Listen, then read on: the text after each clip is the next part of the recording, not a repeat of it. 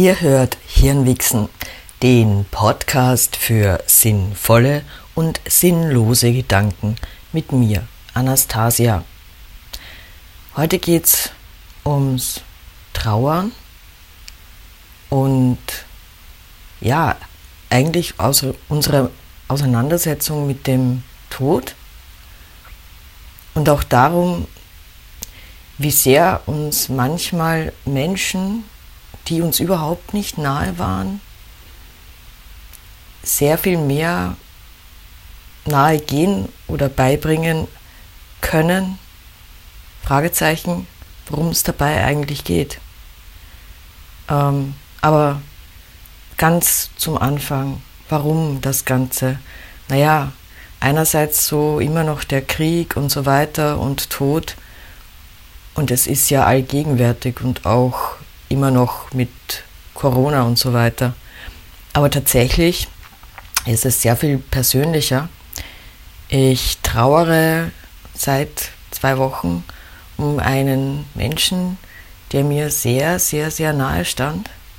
Ähm, das Perverse ist aber, oder ähm, das Besondere daran, dass dieser Mensch seit ähm, 37 Jahren tot ist.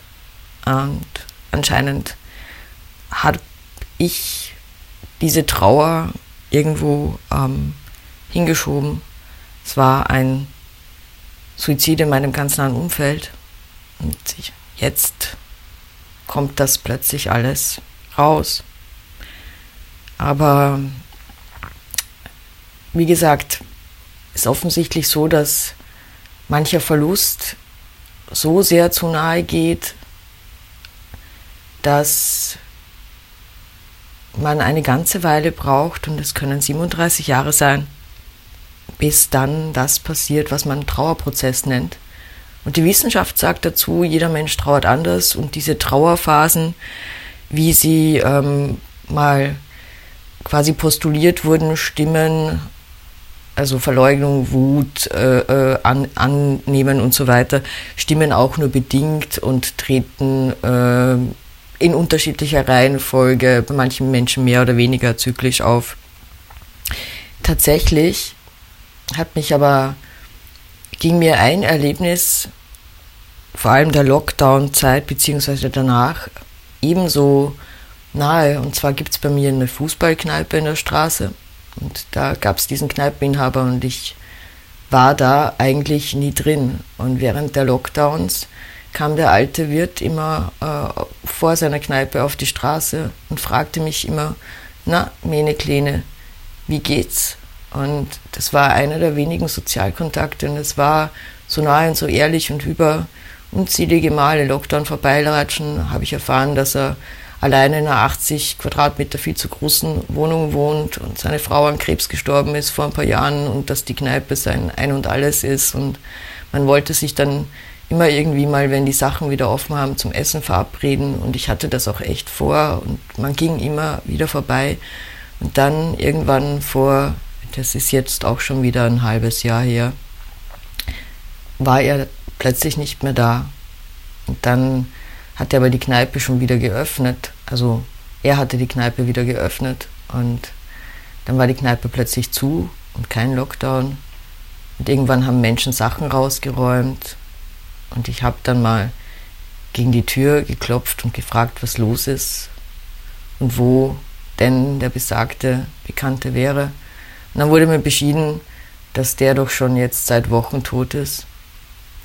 Und in dem Moment hat mich so eine Trauer und so ein Bereuen überrollt und mir ist klar geworden, wie viel mir diese Kleinigkeiten mit diesem unbekannten Menschen gegeben haben, wie dankbar ich ihm war.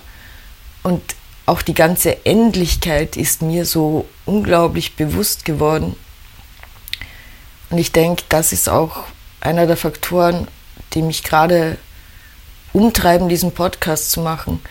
Ich denke, dass wenn wir es zulassen, uns jedes Menschenleben zutiefst berühren kann, auch das unserer ärgsten Feinde, und dass es so überfordernd ist, nicht nur bei einem nahen Angehörigen, den man vielleicht verliert, so dass es 37 Jahre dauert, sondern auch gerade jetzt mit dem Krieg und diesem allgegenwärtigen Tod, dass es so überfordernd wäre, diesen Schmerz und dieses jeden Menschen tatsächlich sehen zuzulassen, dass das unsere Schutzmechanismen sind.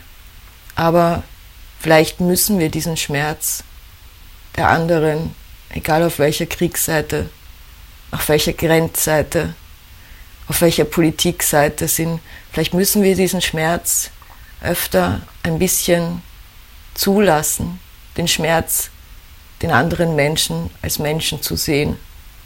Vielleicht macht das die Welt besser. Ich weiß es nicht. Das war jetzt viel sehr Persönliches, vielleicht auch viel Geschwafel. Das ist halt manchmal so. Das war ein trauerndes, fröhliches, trauerndes, nachdenkliches Hirnwichsen. Der Podcast für sinnvolle und sinnlose Gedanken. Mit mir, Anastasia. Teilt doch gerne mit mir, wenn ihr auch so eine Geschichte habt, wo euch eine Kleinigkeit mit einem fremden Menschen vielleicht ganz viel übers Leben gesagt hat oder über euch selbst oder über eure Trauer. Also, jetzt aber wirklich, das war Hirnwichsen, der Podcast für sinnvolle und sinnlose Gedanken mit mir, Anastasia. Tschüss.